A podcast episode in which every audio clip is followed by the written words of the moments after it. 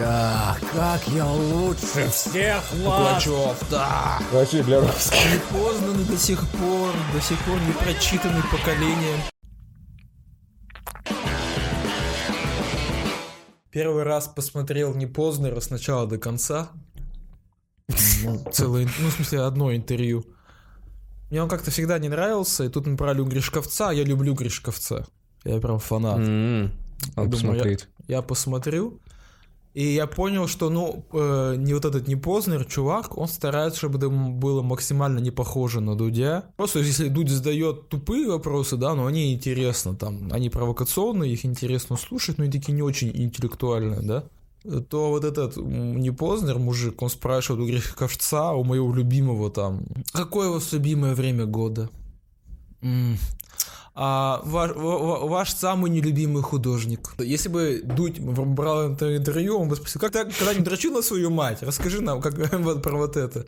Я помню, когда к этому Коле пришел э, э, физик очень старый, по-моему, чувак, который сделал библиотеку «Династия». И он говорит, я своему внуку, чтобы развивать его мозги, задаю такой вопрос. Как измерить скорость света между вот двумя домами там и зеркальцем, что-то такое? И этому Коля задает вопрос. При всем том, что он из себя строит, я не такой, как все, господи. Он такой, бля, я не знаю, как это решить вообще. Я не понимаю, я просто гуманитарий. И вот тут раскрывается прям весь вот этот цветок вот я очень хочу, чтобы в какой-то момент, когда он ведет какое-то интервью, такой, а слушайте, а как вам саундтрек вот из «Куда летят журавли» э, Антона Подсольникова?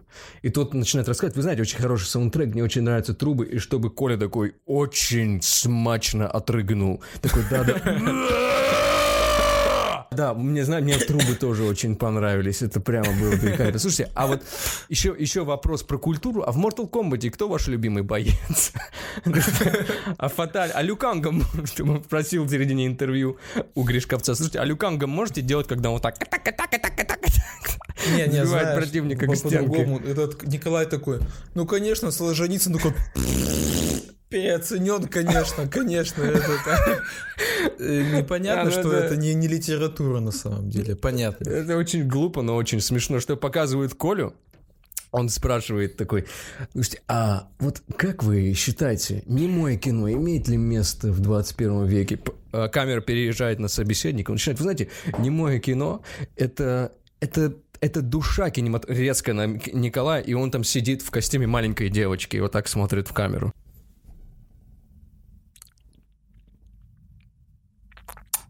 Такой, да-да, я абсолютно с вами согласен. Опять отъезжает на него, пока вот опять Николай, и он сидит весь в масле и в купальнике.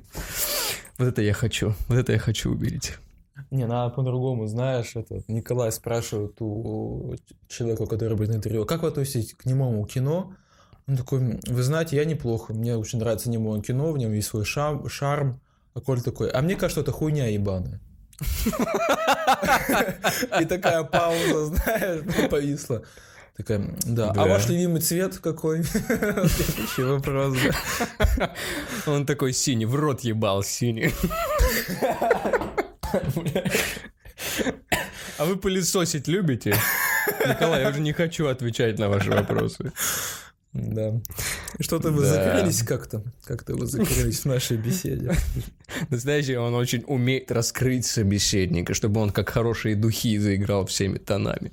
Э, Я сначала смотрел, и я прям думал, Николай, наверное, что-то знает, чего не знаю я. Знаешь, когда есть такая шутка здесь в Америке, типа ты смотришь на черных, и они одеваются в какие-то очень странные вещи, ты такой, наверное, они знают что-то, чего я не знаю. Вот я так сначала смотрел на Колю, такой, наверное, он что-то, что-то у него есть в голове, чего у меня нету. А потом через 3-4 выпуска такой, то он просто претенциозная пизда, на самом деле. Ну, гуманитарий. Да. Кстати, я тебе так, даже вне подкаста, у него есть очень прикольный выпуск с этим, про советский кинематограф. Со стариком, короче, я не помню, как его зовут, но он учился э, вот э, в, универе вот этой культуры в московском, по- не помню, в ХАТе? Нет, ХАТ это институт, как его, театр уже, не, не суть. Актерского мастерства, да. Да, он учился на э, кинокритика. Гнесинка, не? Может быть, Гнесинка, не помню. Ну, в общем, он учился на курс или на два младше Шукшина, Тарковского, Кончаловского, вот этих вот всех вот глыб. Он учился буквально с ними на курсе, он их чуть ли там не кореш, друг. И он до сих пор жив, и он прям интересно рассказывает. Такой очень интересный дедок. Посмотри, там у него, не помню, как какая-то еврейская фамилия, по-моему. Я, я, не знаю, я не понимаю, как эти люди могут не использовать это гигантское преимущество, чтобы вытворять невероятные выкрутасы и фокусы с памятью об этих глыбах. Потому что, ну, если бы я был э, современником Михалковского, Дарковского, Кончаловского, который, кстати, жив. Ну, представим себе, что он мертв. И потом у меня брали интервью бы и говорили, а как вот Тарковский, как он был? Он такой, он жидов ненавидел, пиздец. Да. Он вообще с ума сходил Вы знаете, просто. Я, я как-то захожу в кабинет Тарковскому, а он дрочит на полено, понимаете? То есть, ну, талант, талант. Вот такой был человек непознанный, непознанный до сих пор, до сих пор не прочитанный поколением. Да, да, да. Слушай, а как вот писался сценарий к знаменитому вот «Три танкиста» фильма? Это, это все что? Захожу я, значит, один раз, а он анус в микроволновке греет. Я такой, что вообще происходит? Я, бы всегда, я просто придумывал бы какие-то вещи. Типа, ну, но он постоянно ссал на ободки в общежитии. Он играл в Мотли Крю на барабанах на самом деле. Так это можно проверить. Нет? Нет? И он показываешь фотографию ему Мотли Крю, где его нет. Он такой, это пиздешь. Это все неправда. Я правда, я говорю правду. Да. Это, кстати, я, знаешь, я первый раз, э, немножко где-то иду от темы, я первый раз услышал смешную шутку от своих коллег.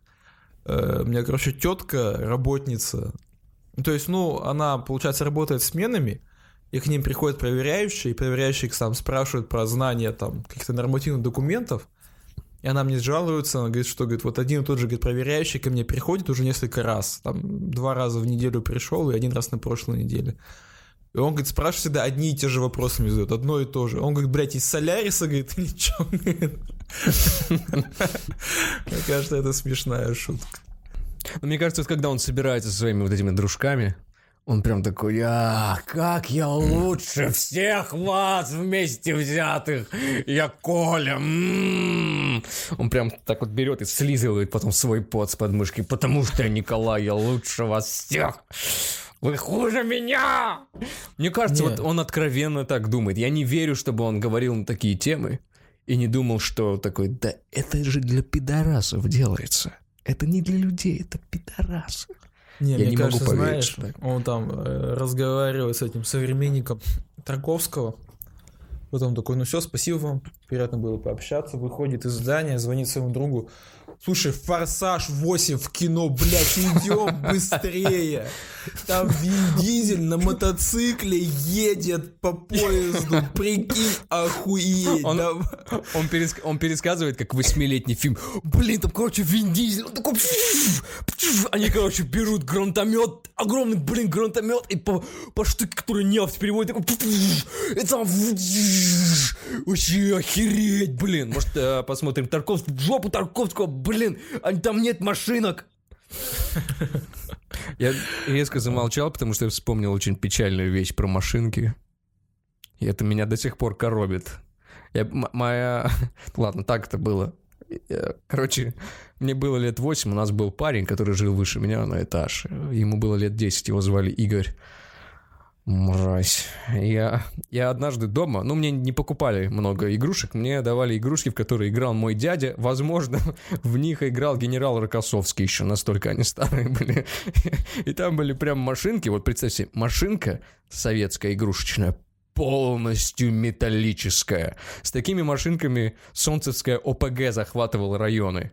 Так сжимали в кулаки. Удивительно. И э, в этих машинках был там нарисован водитель, написано «Восток», там «Закат», «Бронебойный». И мне, я помню, как-то я не обращал внимания на эти надписи, мне понравились очень эти надписи, я выбрал какую-то машинку типа «Бронебойный». И думаю, на следующий день я возьму эту машинку и просто покорю всех девчонок во дворе. Ну нет, мальчишек. Я вышел на следующий день, я видел, что они играют, я выхожу, я вижу, что они построили подземные гаражи, все так круто, все так красиво, я, а у них новые машинки, потому что их родители не пили, Я подхожу к ним и говорю, ребята, давайте я с вами поиграю, смотрите, какая у меня классная машинка. И очень похожа на молот Тор, сука. Они такие, нет, у тебя дерьмо, не машина. Убери свои старые игрушки и иди домой, ты не будешь с нами играть. И мне стало так обидно. Я расплакался прямо на месте, убежал домой, и я несколько дней не выходил, просто плакал дома. Ну, Я, Миша- рассказал недавно своей женщине это. Ну, Она прям начала меня успокаивать. Она думает, что восьмилетние травмы до сих пор я несу с собой. Я хочу теперь трактор твою сестру. Уродская машинка у тебя была, успокойся. э, нет, это, ты- ты так своей девушке объяснял, почему ты трахнул ее сестру, да? А твоя жена приходит домой, ты трахаешь ее сестру, и через там Потом этот идет кат через полтора часа на кухне. Вот, и я иду домой, и они сказали, что моя машинка говно, понимаешь? Они сказали, что бронебоец недостоин быть в этом гараже. Ну, мою мать можешь тогда уже заодно с отцом, что такая, такая травма у человека. Такой поворот, да. Было очень обидно. Было прям так до слез, ты себе не представляешь. Я в детстве был очень дружелюбный. Это сейчас я мразь. Я в детстве был очень прям такой... Помню, мне отец рассказывал. Говорит, «Э, мы вышли во двор, тебе лет пять. Ты подходишь к мальчику с игрушками своими сраными советскими, очень, очень нап- напоминающими застывшую мочу. Подходишь к мальчику и говоришь, привет, давай дружить. И этот мальчик пошел нахуй. Просто повернулся к тебе и такой, пошел нахуй. Ты, говорит, ушел. Я даже это не помню. Ой, да, это... Ты в детстве таким ребенком был? Или ты был, который посылал? Не, я был вообще очень закрытым ребенком. Я не любил ни с кем дружить, ни с кем общаться, ни с кем знакомиться. Я, я в садик ненавидел ходить компании. Я такой был очень этот замкнутый. Но у меня дочка, она вообще другая. Она вот как ты, мне кажется, она такая очень дружелюбная. Мы с ней как-то пошли летом гулять, пришли на детскую площадку, и там были дети постарше. И, ну, и видно, что ей хочется с ними познакомиться, поиграть, но у нее еще нет социальных навыков, она не знает, как это делать. И она, то есть они там что-то играют, тусуются, она встает в метрах трех от них, такая, «А, меня Алена зовут. Я хотел сказать, а меня тоже парень бросил. «А, Да. Мне тоже охота светлая вообще не нравится. Что за пиво вообще? да? Не понимаю. Блин, аборт и отстой. Да. Да. Ненавижу аборт. Слушай, так тебе надо с ней провести беседу тоже. Алена, иди сюда. Ну-ка попробуй со мной подружиться. Меня зовут. Пошла нахер! Пошла нахер отсюда! Я не думаю, что- а я думаю, она после этого станет, как я, очень замкнутым человеком. Ну, не, социофобом. слушай, я точно не смогу научить ее дружить, потому что я так и не владел этим навыком, как заводить знакомства, как э, общаться с людьми нормально. Я так этим до сих пор не владею. Этого скилла нет Да в, моё- в моем списке перков. У него первый урок по, по дружбе. Ален, ну так, если подумать, хачи тоже люди. Ну, чурки, их можно не бить ногами, представь. Папа, папа, ты такой золотой человек, просто душа компании. Да. Да ты уж, доброе конечно уж. сердце, папа, доброе сердце. Ну, я раньше был таким открытым ребенком, потом я стал закрытым ребенком.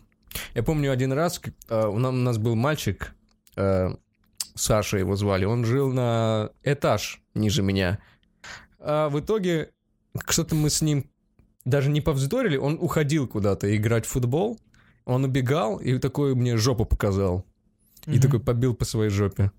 Меня это очень обидело, ну, мне было лет шесть, очень обидело. Я пришел к маме, говорю, блин, мне Саша жопу показал. Ха-ха, Что делать? Я подумал, наверное, мама подумала, какая же просто маленькая писька растет, а не мужчина, если его такое обижает. Такая, о, тебя ждет множество сюрпризов в этой жизни. Да, и э, потом мы... Она, она сказала, слушай сюда. Она мне часа три говорила, слушай сюда, маленькая сука. Смотри, в следующий раз мы выходим из подъезда с тобой, будет, мы сядем там, будет идти Саша, Вообще не говори ему привет, не говори здрасте этой тете Оле. Вообще ноль реакции на них. Чтобы ты ничего не сказал, или я раздроблю тебе череп, сука. Я такой, да, мама, все понятно, хорошо.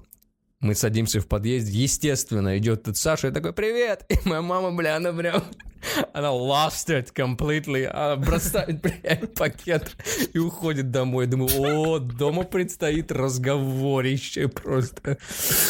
Да, это как бросить свой полк погибать на войне с инопланетянами. Не, ну, слушай, а что, а что тебя сломало? Ты если был таким открытым ребенком, веселым, а сейчас ты такой закрытый, дрочер на VR-порно, что тебя в итоге? Э, Где был тот переломный момент? Переломный момент? А Я не знаю, Леша, может быть, а, переломный момент был, когда мою любовь трахнули на вечном огне, о чем я тебе рассказывал не раз, и ты просто имеешь наглость спрашивать меня еще раз об этом. Нет, до этого, намного до этого. Когда, наверное, ты начинаешь понимать... А, я знаю, когда. Я понял только сейчас, когда. Спасибо тебе, дорогой мой психотерапевт. Мы переехали в новый дом, и что, что происходит в американских фильмах, когда ты переезжаешь в новый район, в новый дом? Ну, к тебе приходят с, гри- э, с грибной запеканкой соседи. Я помню, меня снежками с мочой загнали в подъезд. Мне было 9 лет. И меня просто местные парни обкидывали снежками с мочой собачьей. Я просто... Меня не попали, правда, насколько я Ну, знаю, не но я попали, убежал мы в подъезд знаем, как не попали, да? Как, те- Да. как тесака облили этим апельсиновым соком, так и в тебя, Миша, не попали, да? Да, ну, на самом деле, ну, насколько я знаю, не попали, я закрылся в подъезде.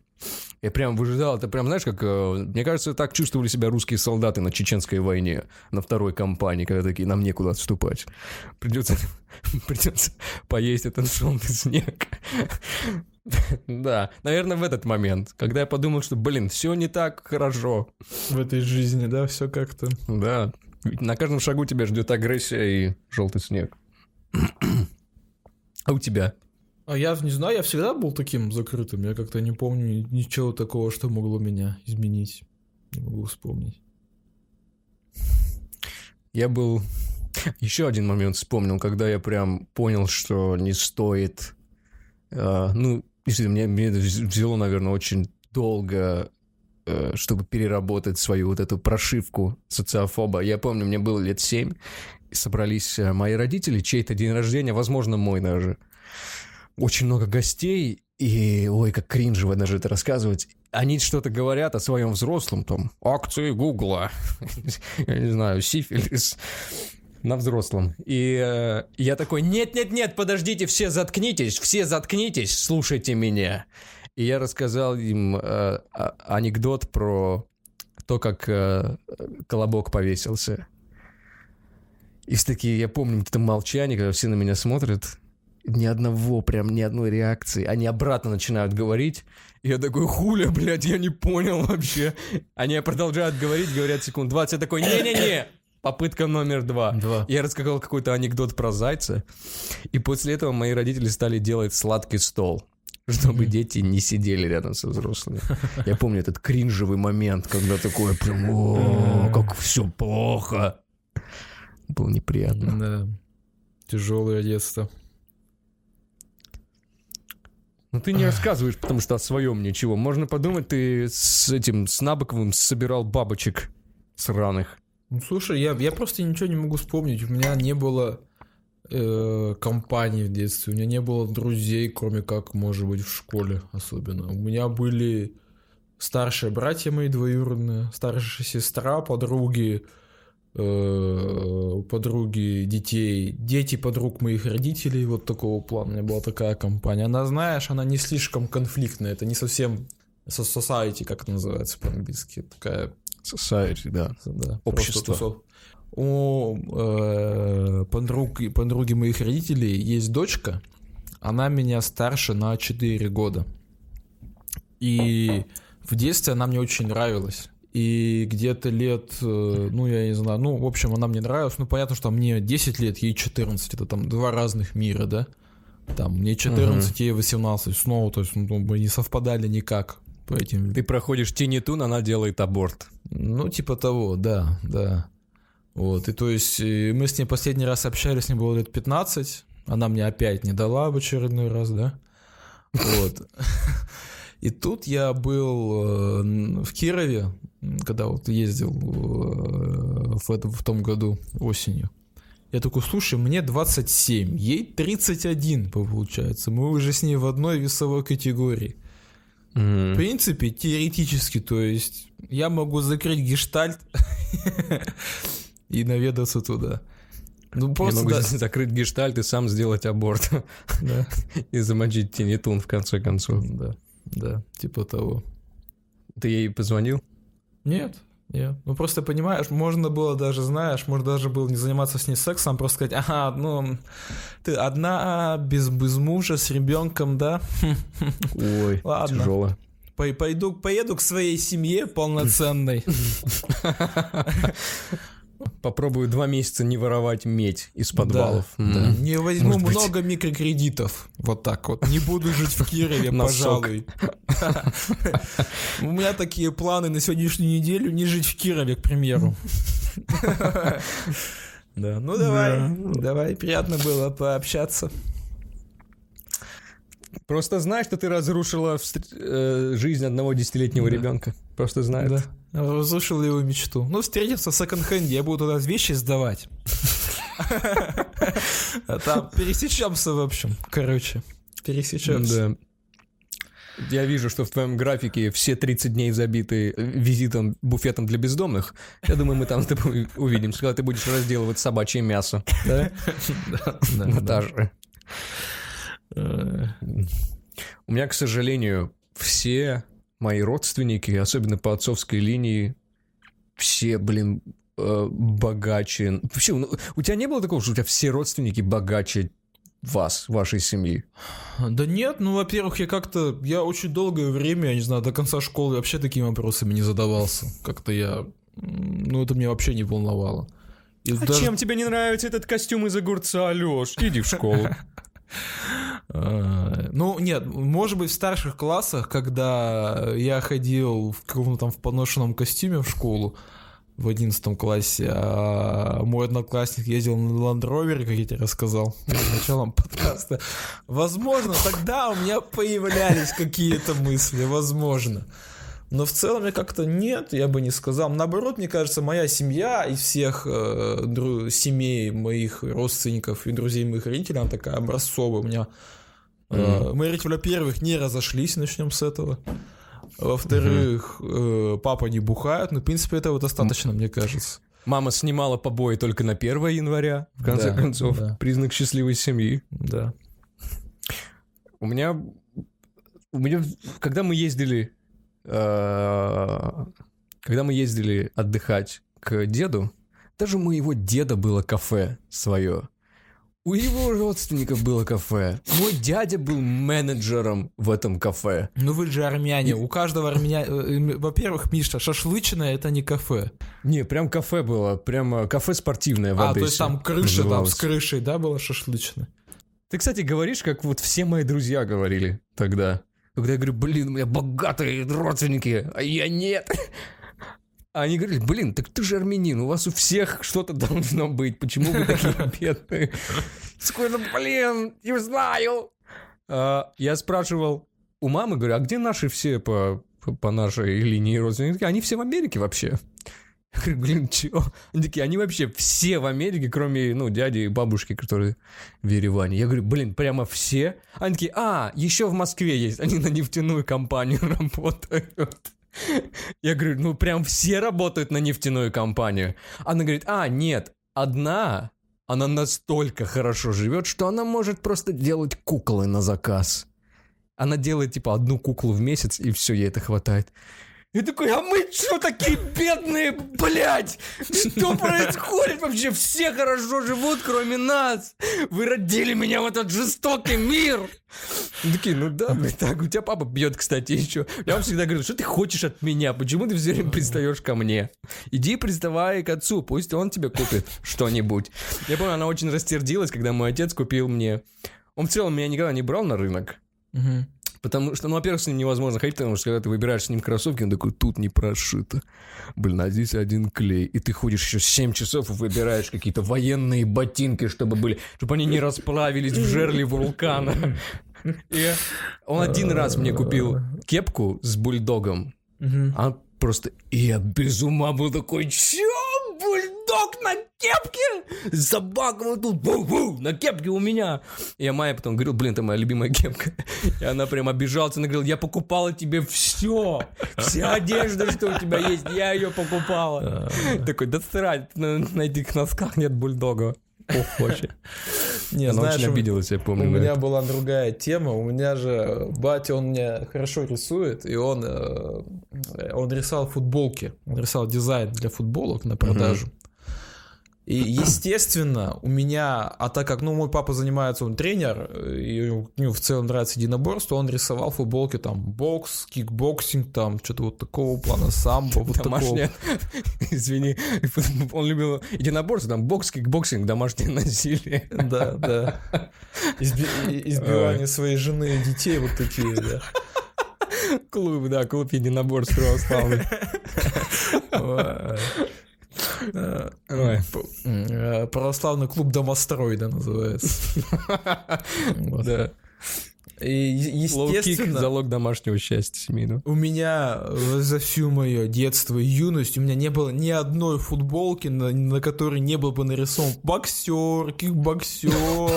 У меня все футболки, и когда я просил родителей, купите мне нормальную футболку, пожалуйста, они такие, да нахуя у нас целый шкаф Хамло. футболок с Майком Тайсоном.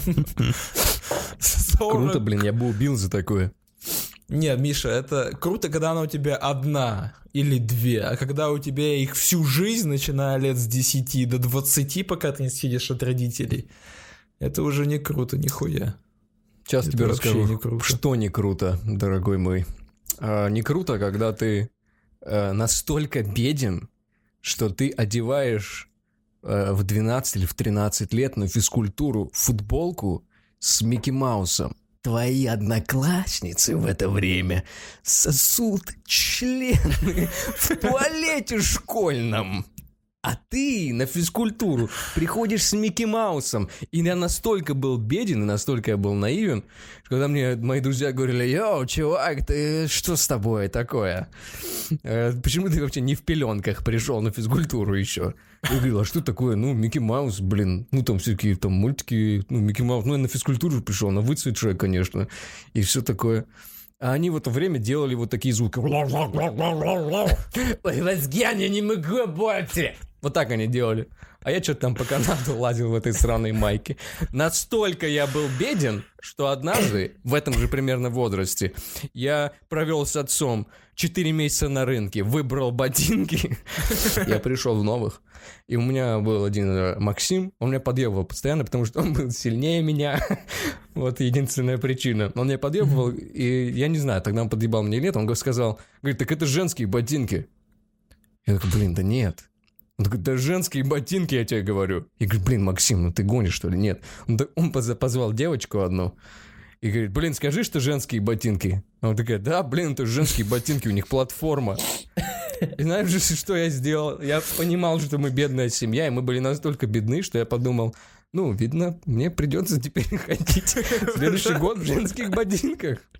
У меня нету опций никаких. Либо скончается от обезвоживания и недоедания мой брат младший, возможно, мы потеряем бабушку, либо мне придется ходить в женских ботинках.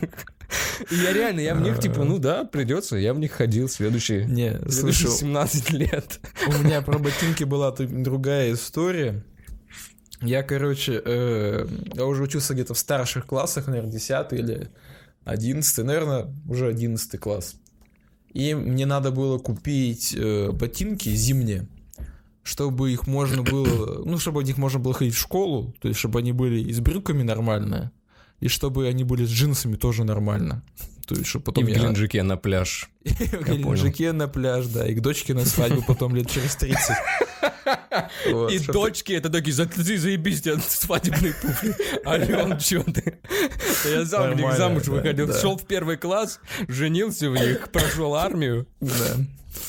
Вот, и мы, короче, И мама отправила нас с отцом, говорит, идите купите нормальные ботинки. И мы с отцом что-то пошли в один магазин, в другой, в третий. В итоге мы приезжаем в магазин и что-то ходим, смотрим. И в итоге мы находим, э, что в магазине в одном продаются настоящие оригинальные гриндерсы. Они, mm-hmm. Это абсолютно реальная история. А, то есть, ну кто не знает, гриндерс это ботинок у него вот такая рифленая подошва, железный носок и голенищий, блядь, до колена почти нахуй. Вот, вот, вот такие ботинки. Ребят, Вместо... если вы э, не русские, возможно, вы видели эти ботинки очень близко к своему лицу. Э, после Возможно, чего следовала да. невероятная боль. Потому что это ботинки нацистов, э, этих замечательных православных. И мы с отцом видим эти ботинки, знаешь, так переглядываемся друг с другом и понимаем, что да, они не подходят ни к брюкам, ни к джинсам, гриндерсы никак не подходят, но мы однозначно их возьмем, железно. И это, знаешь, это лицо матери, когда мы вместо туфель или там, я не знаю, обычных кожаных ботинок принесли домой вот эти огромные, блядь, боты, которые не подходят ни к одному вещи в моем гардеробе, абсолютно никакой.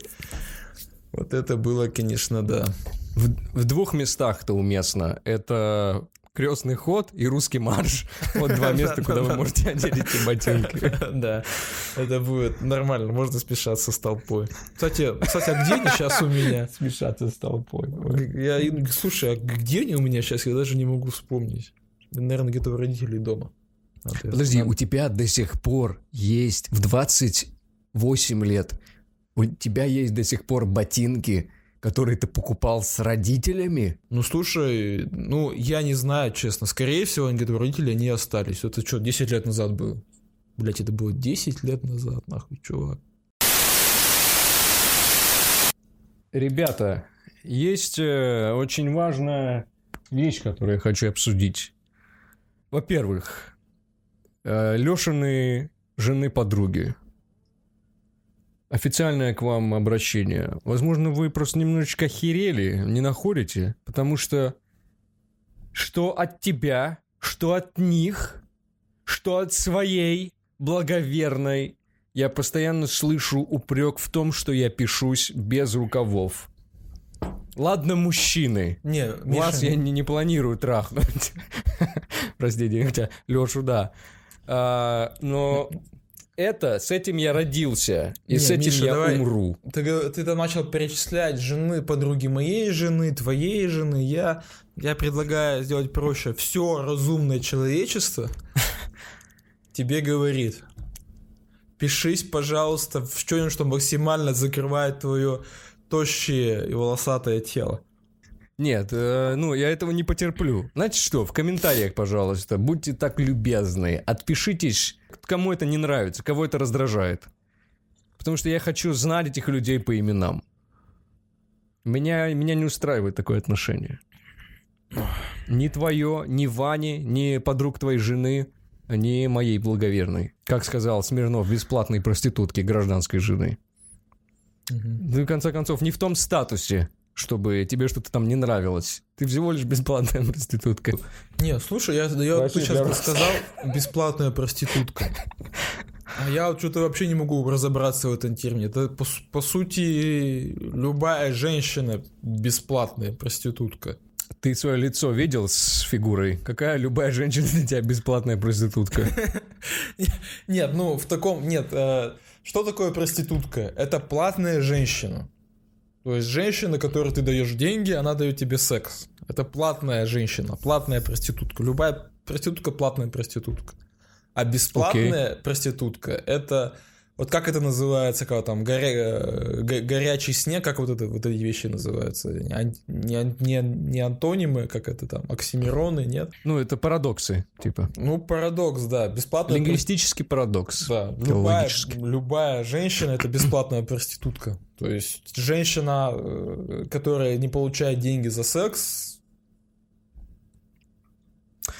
Ой, как тебе тяжело было, наверное, вообще знакомиться с телками. Блин, это вот с этими подкатами было зубодробительно тебе тяжело. Эй, бесплатные проститутки, не хотите прокатиться на моем Ford Sierra, а? А? Че, потусим бесплатные шалавы? У меня в кузове для вас найдется место, потом я закопаю вас всех в лесу, вы бесплатные шлюхи. You fucking unpaid sluts. Да. Тебе потрясающе, наверное, был такой романтичный. А как ты серенады, Леша, пел? Ой, ой, Леш. Спой серенаду. Бесплатная проститутка. И ее мать такая, отчаявшаяся уже отдать эту 35-летнюю дочь, такая, ну выйди уже, я уже не могу тебя больше кормить. И там, шалава с лицом прекрасной девы. Выйди, Наташа, пожалуйста, это последний шанс. Он считает меня бесплатный шал. А если что, это э, кто он там, протеерей какой-то, генералиссимус, как, какие там должности в Русской Православной Церкви? Смирнов сказал, все женщины, которые э, в гражданском браке живут, которых э, брак которых не одобрила Православная Церковь русская, все бесплатные проститутки. Он что, хочет сказать, что все мусульманские женщины бесплатные проститутки? А? Хороший ход, хороший. Для, для хача вообще неплохо.